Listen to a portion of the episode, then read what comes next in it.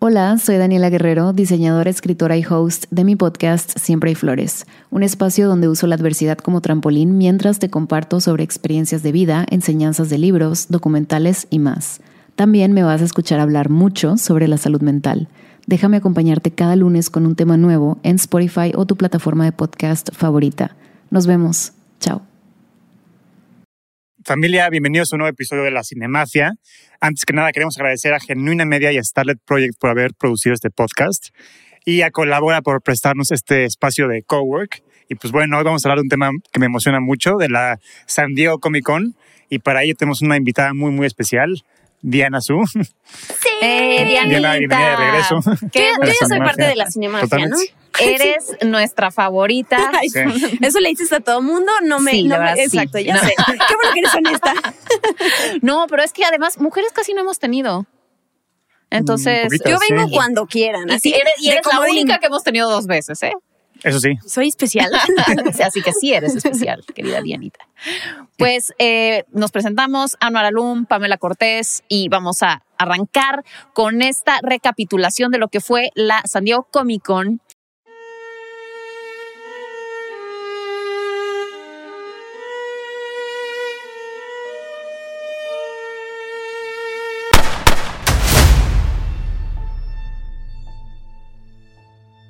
Que es este evento que se hace Cada año. eh, que se hace cada año en la ciudad de San Diego, California. Sí, Y este, y, y pues básicamente es como la convención de los geeks totalmente. y todas las, las grandes, este, pues empresas de entretenimiento, eh, como que dan a conocer sus últimos este, pues, lanzamientos, bueno, las- los estrenos que están Sí. por, por lanzar. Sí, originalmente empezó como unos geeks que se, que se juntaban para intercambiar cómics y fue creciendo poco a poquito, poco a poquito y ahorita ya es un fenómeno, ya Sí, es el- claro, el, el- el evento más grande de, de geeks. de los geeks.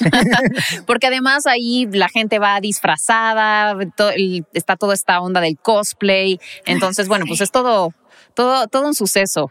Y, y Dianita viene regresando de la San Diego Comic Con y nos va a contar todo lo que sucedió en esta edición. Ahí está su badge, su, Increíble. su Sí, Este, mi, su mi gafete, gafete. promocionado por Prime Video, además, todos tenían su, su badge del Señor de los Anillos, los anillos de poder, que permíteme está, el micrófono, que se note mi playera. Yo Close soy up. muy fan del Señor de los Anillos desde que estrenaron las películas, pero en ese momento, que fue ya hace 20 años, pues yo no estaba en el mundo del entretenimiento, entonces nunca me imaginé que en el futuro me iba a tocar formar parte de un podcast que es de Prime Video para eh, literal ser como la vocera, una de las, de las voces para hablar de la serie, de estar en Comic Con como representante y de conocer estos actores que al día de hoy todavía son un poquito desconocidos. Sí. pero De no hecho, por mucho tiempo. Pero no por mucho tiempo. Y además, No, algunos estuvieron por Comic Con eh, caminando, tomándose fotos con sus pósters atrás, haciendo Qué las cool. poses, pero nadie los conocía, ¿no? Entonces, eso se va a quitar en, en En el próximo breve, año, ya en veremos. breve. En septiembre, sí. Tal cual. Y a ver, bueno, sí. eh, este año de Comic Con, quería decir, fue como muy especial en varios sentidos. De entrada llevábamos, creo que dos ediciones por pandemia que habían, habían sido Sí. virtuales, que se llamaba Comic, Con- Comic Con at Home, que yo sí celebro que fue un esfuerzo, o sea, obviamente no salió igual, pero la logística que hay detrás de las grabaciones, de tener a toda esta gente conectada, digo, no era en vivo por obvias razones, porque iba a salir todo muy mal, pero bueno, después de eso, tenerla presencial y luego han surgido las, con- las convenciones de cada marca, ¿no? Disney tiene la de 23, Ujú. eh, salió DC Fandom hace poquito y Sí. esta edición de Comic Con tuvo un panel de Marvel, tuvo un panel de De DC. DC. Entonces fue padre, eh, no sucede siempre. Kevin Feige decidió regresar a la Comic Con, lo cual es maravilloso, bueno, a San Diego y dijo que el año que viene va a estar. Ah, Entonces, El Señor de los Anillos, Game of Thrones, o sea, fue como, ¡ah!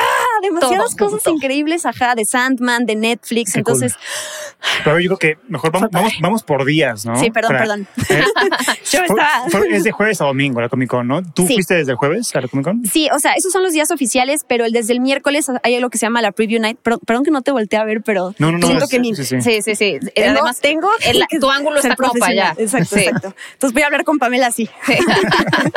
Eh, desde el miércoles hay una cosa que se llama Preview Night, que es que se abren las puertas del centro de convenciones, pero solo del lugar que se llama el Exhibit Hall, que es este eh, salón gigante en donde están los photo opportunities, en donde están los puestos, donde están los artistas con sus cómics. Y eso se abre tres horas solamente un día antes.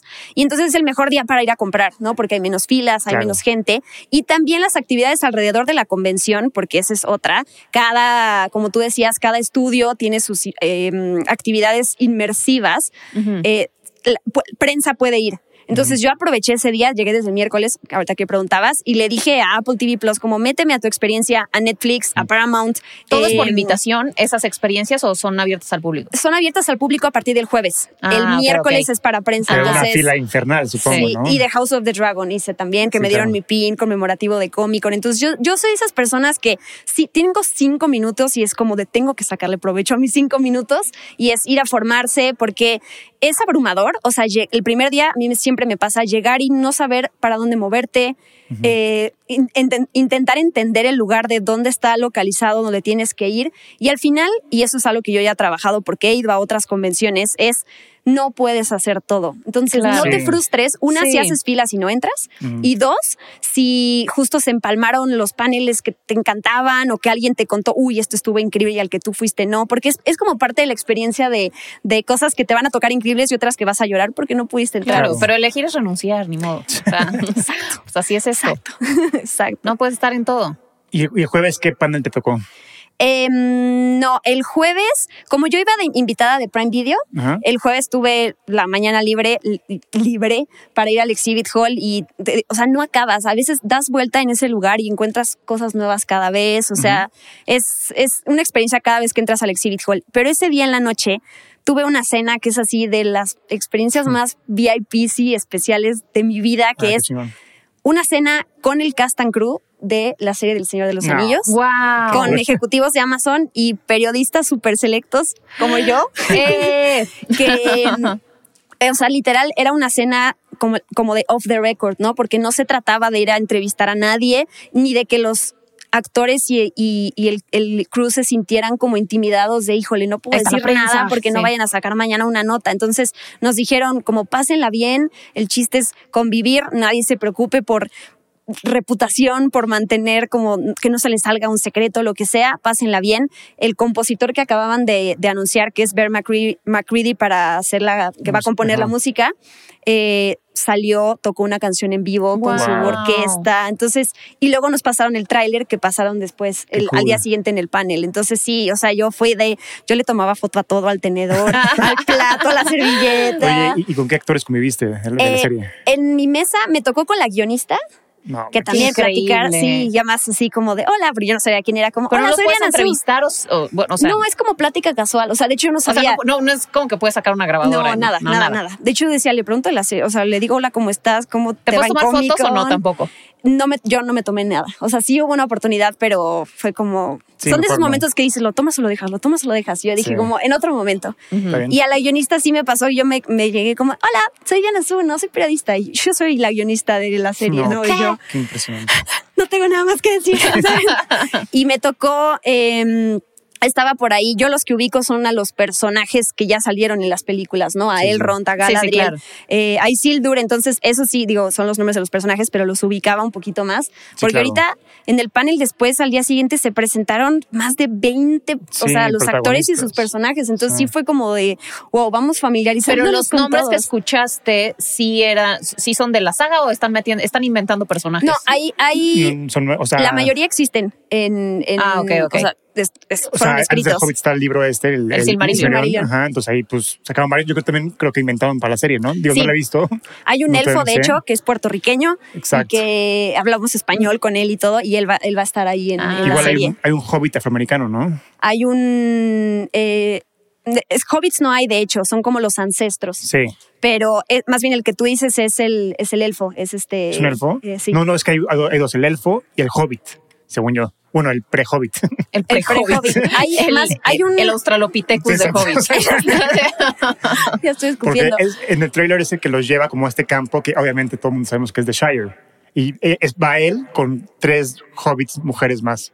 Pero no serán los enanos, porque No, son- ahí es sí sale la primera enana mujer representada en la pantalla, que eso nunca había sido y además ¿Y tiene, barba? y todo. Ah, sí, porque sí. Gimli decía que su, Su mamá tenía mamá. barba. Eso Sí, está padre. sí. Y de hecho, perdón, me acordé de un dato, esa actriz hizo la audición cuando estaba a no sé cuántos días de dar a luz Ajá. y cuando su hija tenía cinco días le avisaron que le dieron el ah, papel wow. y el traje que le hicieron se, se desprendía para que pudiera amamantar entre, No entre escenas. Ah, mira, Entonces, qué considerados. la verdad, sí, como debe ser siempre. Como debe ser.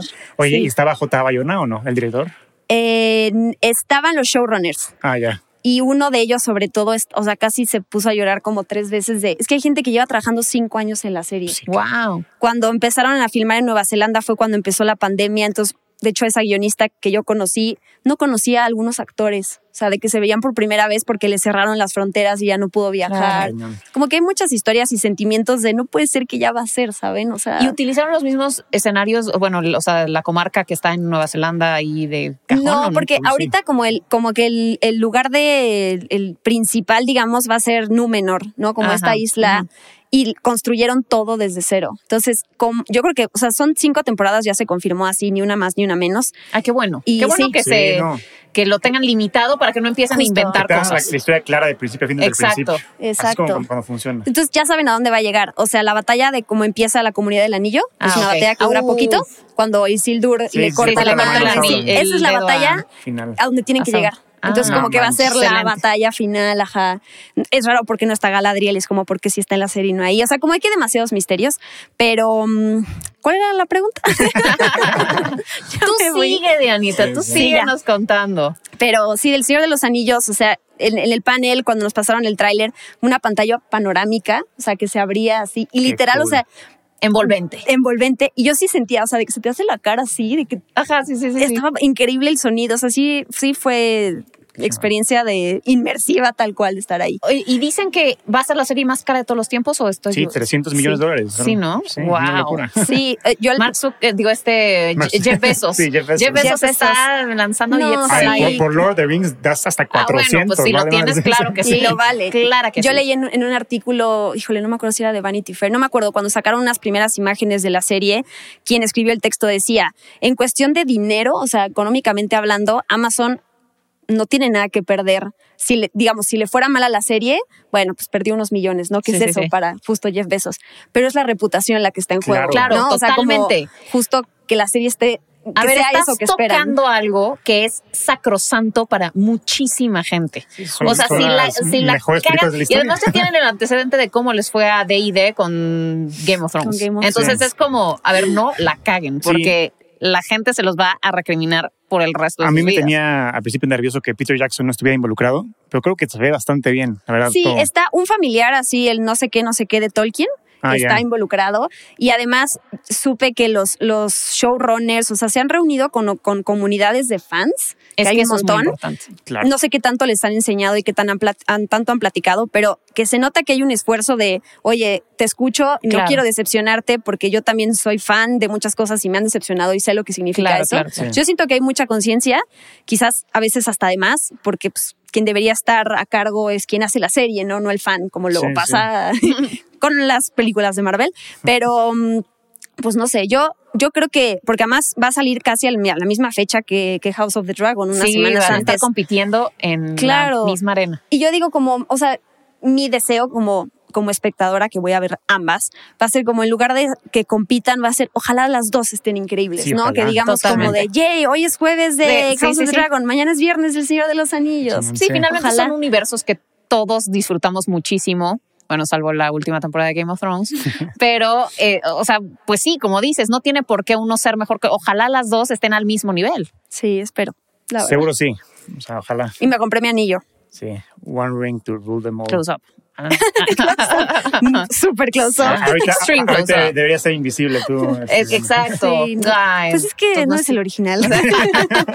Ya No te delatas. Ya nos exhibiste. Exacto. Entonces, bueno, eso fue el viernes. Sí, o sea, lo de la cena fue el jueves, el Ajá. viernes fue el panel, que además el viernes fue casi, o sea, de en cuestión, el Hall H es el lugar que caben como seis mil personas, que es donde se presentan los grandes. Sí, los ¿no? grandes. eh. Es como el main stage. O sea, como Exacto, el escenario justo. principal. Ese día fue casi el Señor de los Anillos, o sea, hubo otros, pero no se comparan. Y el sábado, porque además es cuando O más sea, ¿todo el gente primer va. día fue del Señor de los Anillos? No, no, no. O sea, Ah. fue el panel en la mañana, Ah, luego hubo otros, pero me refiero como en cuestión de conversación. Ah, ok, el Señor de los. Anillos dominó. También Ajá. estuvo Calabozos y Dragones, estuvo... Empezó el día, claro, con, Dragon, con ¿no? Dungeons and Dragons, sí. Sí. Eh, al día siguiente, el sábado, que ese sí fue maratónico, o sea, empezó con eh, DC. Bueno, Warner, con sus dos producciones, porque las otras pues es- están en la polémica y pues no se puede. Sí, sí, sí. Aquaman 2 y The Flash. Ah, Están como que- las dos se Sí, tienen. que es madre. Qué Como mala que suerte. De Sí, pobre, pobre Están embroncadísimos. sí, sí. Pues sí, quién sabe qué va a pasar con eso, la verdad. No, yo creo que Flash sí se va a estrenar, nada más están esperando a que se se paguen todos los las juegos aguas. de Ezra Miller para ya poder promocionar la película. Pues sí. Híjole, pero. Sí, nada más fue Shazam, Shazam 2 y Black Adam y, Y Black además Adam. Dwayne Johnson. Yo no estaba, ese sí fue el panel que no tenía, porque Ah, perdón. Eh, permítame. Es, bueno, no se ve, close up de nuevo. Hay unos boletos que te da cada una de, las de los estudios Ajá. si es que te consigue entradas para que te sientes hasta adelante. Ah, guau. Si no, te formas como cualquier fan. O sea, y bueno, hay una fila de prensa, pero se llenaba. El punto es que no entré al de DC, pero vi los videos que el señor Dwayne Johnson salió del escenario. Sí, así, con como rayos bien- de Como fondo. Dwayne Johnson. Claro. Como ser. la roca. Como Sí. la roca. Después fue el panel de House of the Dragon. Ujú. Eh, no me acuerdo si hubo uno después. Después fue el de Sandman, que ahí sí Netflix me consiguió entrada. Y luego me paré de mi asiento de prensa y me fui atrás a sentarme con la audiencia, Para los Marvel. fans. Y sí, le pregunté como a 25 personas, ¿cómo está ocupado? ¿Está ocupado? Hasta que encontré el lugar y me quedé ahí ya para Marvel, Claro. porque no había manera de... Sí, de- no manches. y es que los, pa- o sea, digo, no he ido a lo- todos los paneles de la vida, pero lo que es el panel de Marvel, Sí, para ma- mí es así, son los esperado. reyes. Sí, Sí, claro. claro. Kevin Feige sabe qué darnos, cómo darnos. Totalmente. O sea, es increíble como el timing que tiene y el que haya vuelto de nuevo a Comic Con después de tantos años y fue Sí. así como... Sí, pero también se, dice que, Kevin Feige tenía planeado nada más platicarnos sobre la fase 5, pero que horas antes del panel de Marvel se filtró los títulos de, de, No. de, de, de, de King- de Kang este, De, ajá, Kang, Dy- Kang- Kang Dyna- Dynasty, Kang y, Dynasty y Secret Wars. Secret Wars, Entonces dijo este güey, puta, si estos güeyes ya, saben sobre esto, pues ya lo voy a publicar en la Comic Con. Pues sí, claro. Mejor que venga de nosotros a que venga de, Pues de sí. internet, ¿no? Y ya fue como un plan de, de emergencia ahí. Pero qué padre, ¿no? Mundo se volvió loco con eso. Sí, sí, es que lo de Mar... Y es que como que yo comparé... La reacción de la gente de todos los paneles del Hall Age, pues es, es increíble, ¿no? Justo vivirlo, no- nada se le compara. Pero Marvel, o sea, abren la boca, dicen una palabra y es como... se vuelve loco. Ajá, Sí, entonces esa emoción, solo, ellos la han construido durante tantos años. Es que el MCU es del. Yo creo que Sí. Deberían hacer una tesis de verdad de doctorado de lo el fenómeno que fue mercadológico es Sí. fuera de serie. Sí, o sea, lo que Kevin construyeron es una locura. Sí, O sea, el hecho de que Sí. te comprometan a ver todos los productos, o sea, porque están entrelazados, es una genialidad. O sea, tienen una audiencia cautiva, pues secuestrada, básicamente. Ke- Kevin, Kevin Feige cambió el cine para siempre, porque ya todo el mundo está intentando replicar lo del MCU. Este, Sí, claro, Con su, con su todo. universo de monstruos, este, Ah, Cambiaron pero- la forma de hacer Star entretenimiento. Wars ya está aplicando Sí, están haciendo lo sí. mismo. Pero están, o sea, Star Wars tiene de Mandalorian. Boba Fett. Sí, pero bueno, Boba Fett, si no salía Jim Mandalorian. Djarin Sí, sí, sí. Sí. mm, o- y Grogu, Ya todos se- estábamos se- matando. Obi-Wan sí, sí. Kenobi, eh, te- te- terrible. Eh, ¿Y qué otra dijiste? O sea, bueno, Va a este, salir la de Universal quería hacer su, su, su universo de, de monstruos que fue un fracaso. La momia con Tom Exacto. Cruise. y luego estaba también el, pobrecito. el- el universo de King Kong contra Godzilla. Tan- Bueno, lo de esos les fue bastante bien. Sí, exacto. Y entonces sí, Sí. o sea, todo el mundo está intentando replicar lo que Kevin Feige hizo. Pues sí, pero Entonces sí cambió el cine para siempre. No lo, o sea, justo creo que la, una de las claves, o sea, no hay una fórmula, pero es, es con, pa- con paciencia, porque se tardaron Sí, muchos como años que fue en algo lograrlo. muy, ya sabes, meticulosamente calculado para que fuera este resultado. Sí. O sea, desde Iron Man empezaron a como planear todo Claro. este. Sí. Sí, pero sí, lo de Marvel y a ver, también coincide que mm, la última película que presentan es Wakanda Forever, bueno, Sí. Wakanda por siempre. Ajá. Sí. Y Ryan Coogler, el director, sale y lo primero que dice es como hace un par de años estaba yo aquí parado con Chadwick Chadwick Boseman. Boseman presentando el primer avance de Black Panther la 1 y, Black, y em, Chadwick me, me puso como el brazo en el hombro y estábamos celebrando y pasan después el tráiler y cuando se prenden las luces está todo el cast abrazado, llorando. Qué bien se ve. ¿eh? De, sí, pero pues lo, Y también- lo que vamos a llorar con esa Sí, y también el película. speech de Tenoch Huerta. También, sí. O sea, Tenoch es Sí, un mexicano muy talentoso que fue casteado como Namor, que Namor es como el equivalente a Aquaman, pero ahora de Marvel. Que Luke Evans sonó en su momento, ¿no? Para Sí. justo- Luke Evans iba a ser. Sí, pero, pero justo lo Los padre de este personaje es que en los cómics obviamente no es latino ni nada de eso.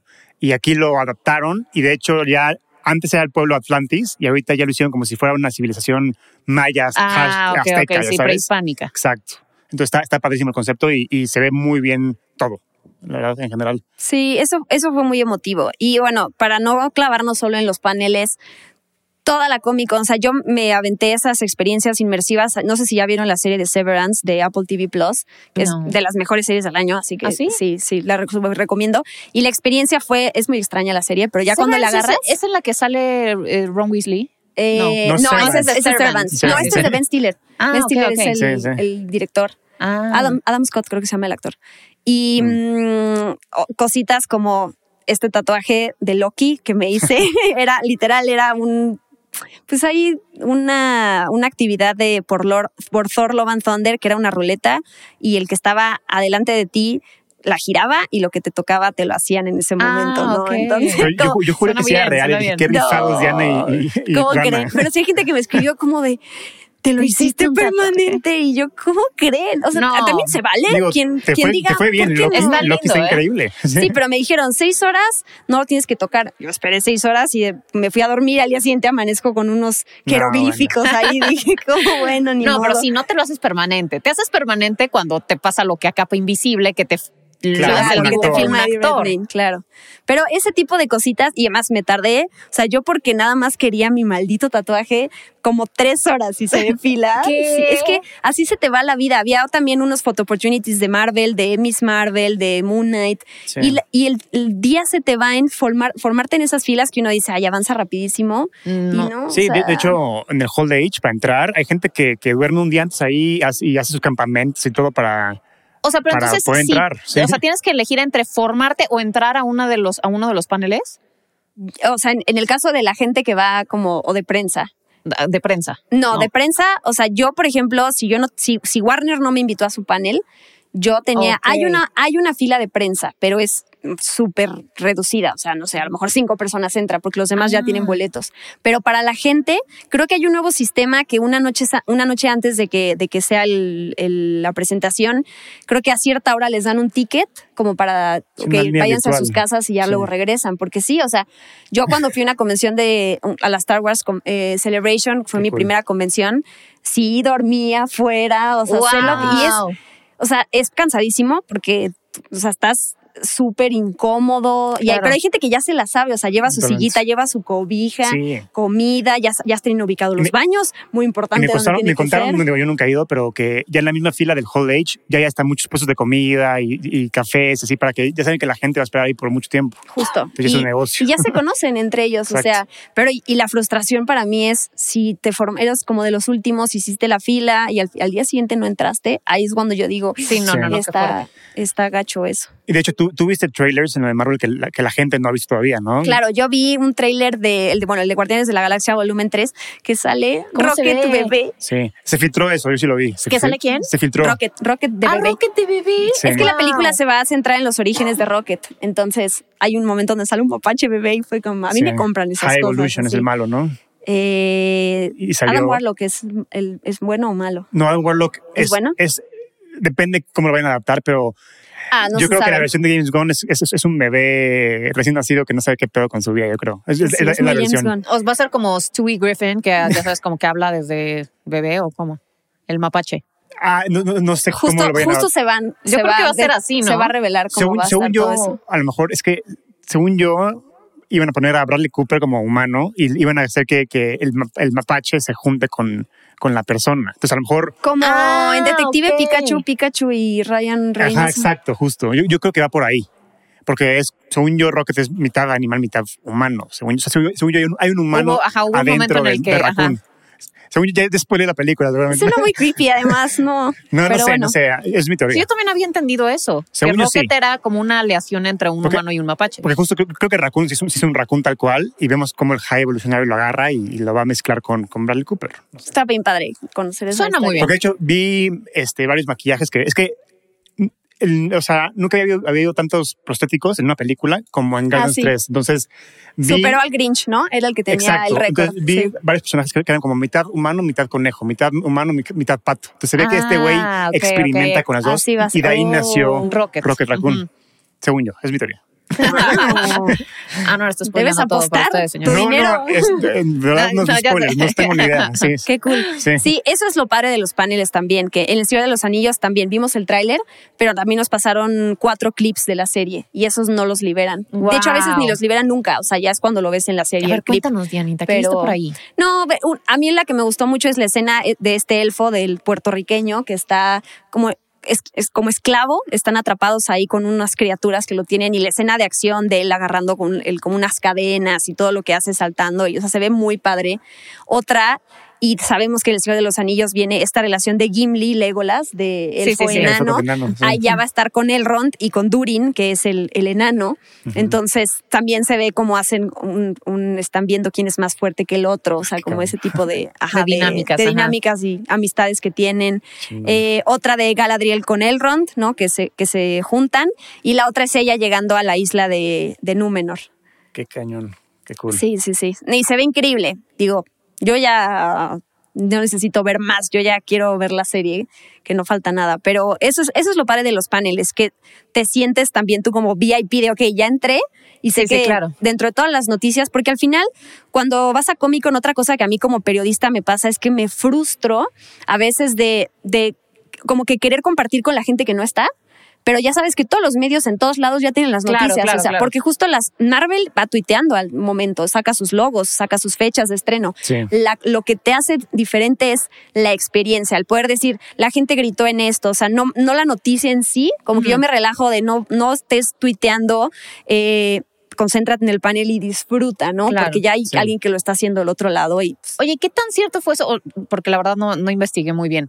Pero que desde la cuenta de Chadwick Boseman subieron el trailer de sí, es cierto. qué chacas. Eso está horrible. Perdónenme, perdónenme. Pero desde la cuenta de Stan Lee también sigue Sí, activo. Stanley tuitea todavía.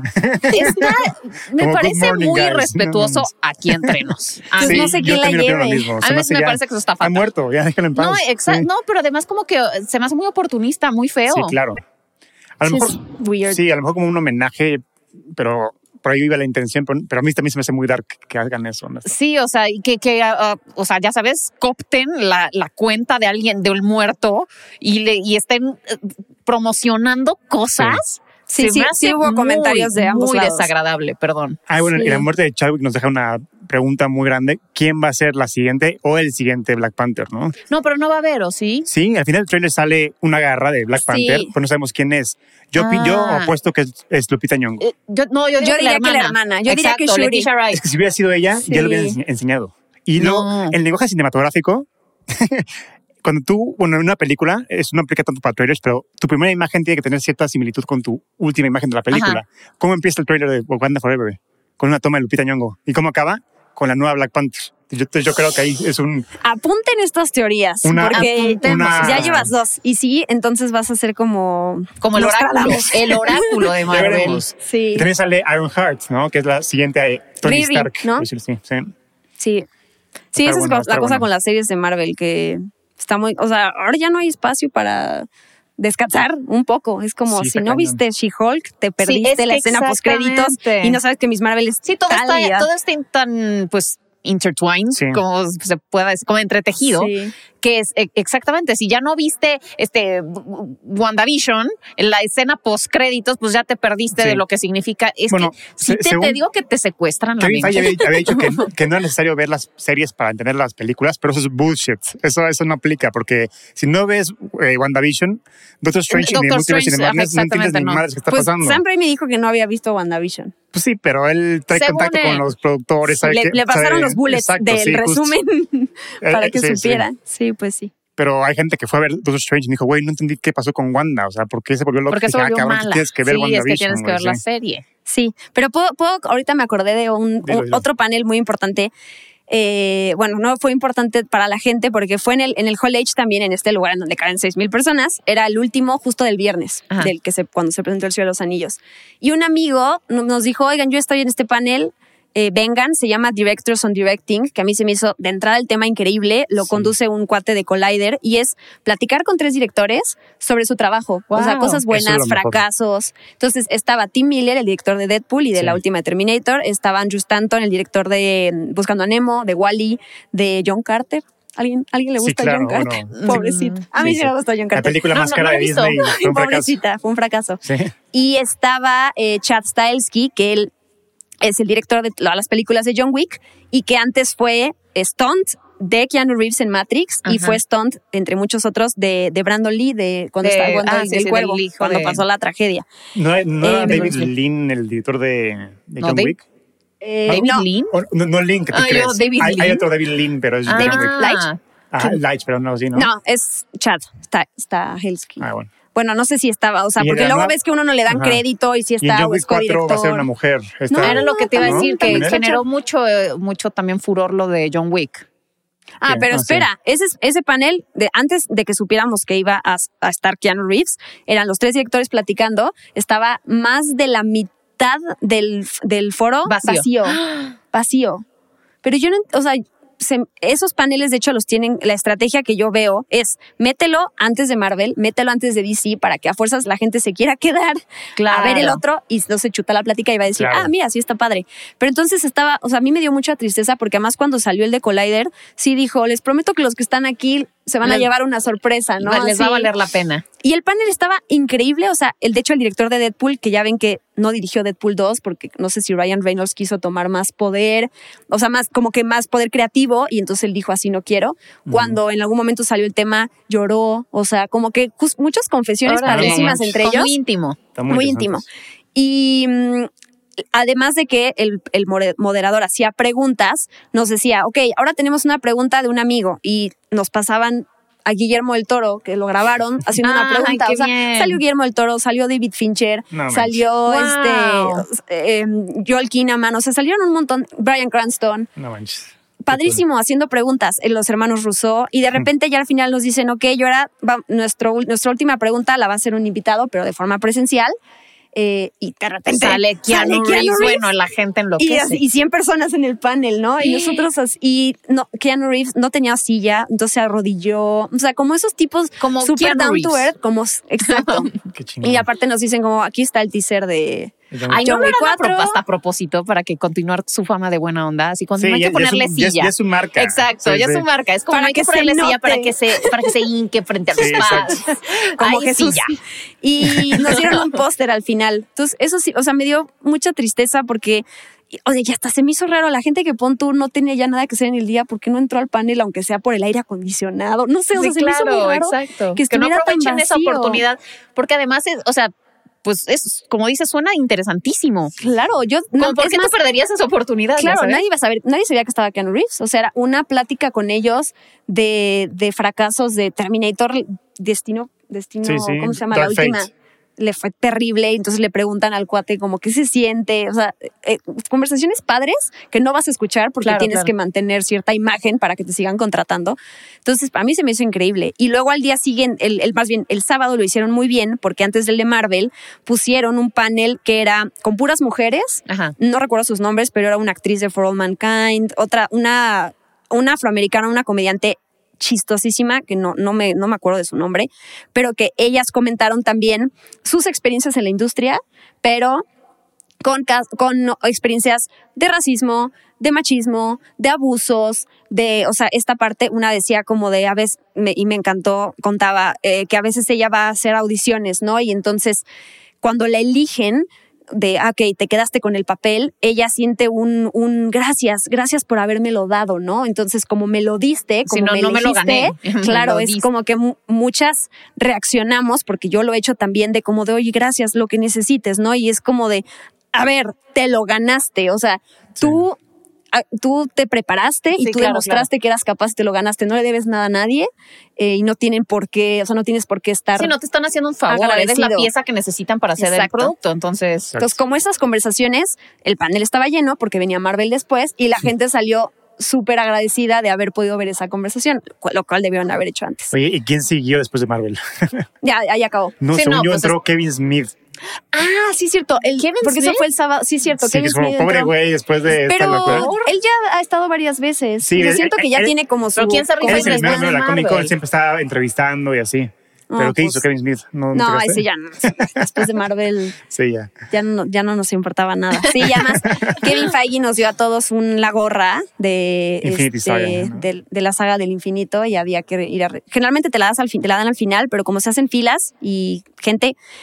Para que no se haga el embudo, nos mandaron a un hotel al día siguiente y yo fui a recoger, te dan un boletito para que no se acaben y para que no puedas agarrar otra cosa. Y ahí me dieron mi gorra y vi como de los otros paneles y había kits de House of the Dragon. Y yo así, ¿puedo agarrar uno de cada uno? Obvio, no se pudo, pero son cosas muy exclusivas. O Sí, sea, claro. en ningún lado te las van a dar. La gorra pirata seguro ya está, la de Kevin Feige, pero la que dio Kevin Feige Tú era la de él. tienes. Era de él, sí, sí, sí. Oye, a ver, de todos los anuncios, bueno, de todos los estos estrenos que, que van a salir de Marvel, ¿cuál es el que más te emociona? De Marvel, yo creo que Wakanda Forever.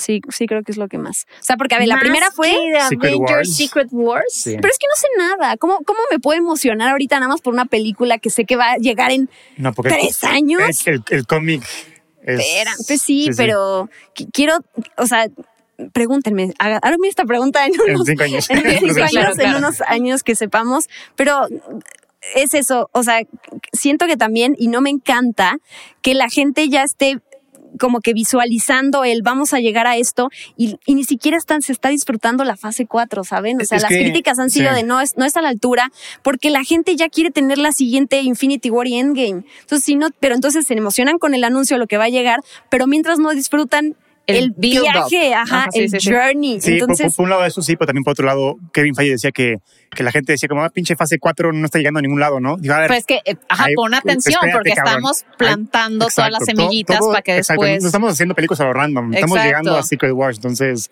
entonces sí.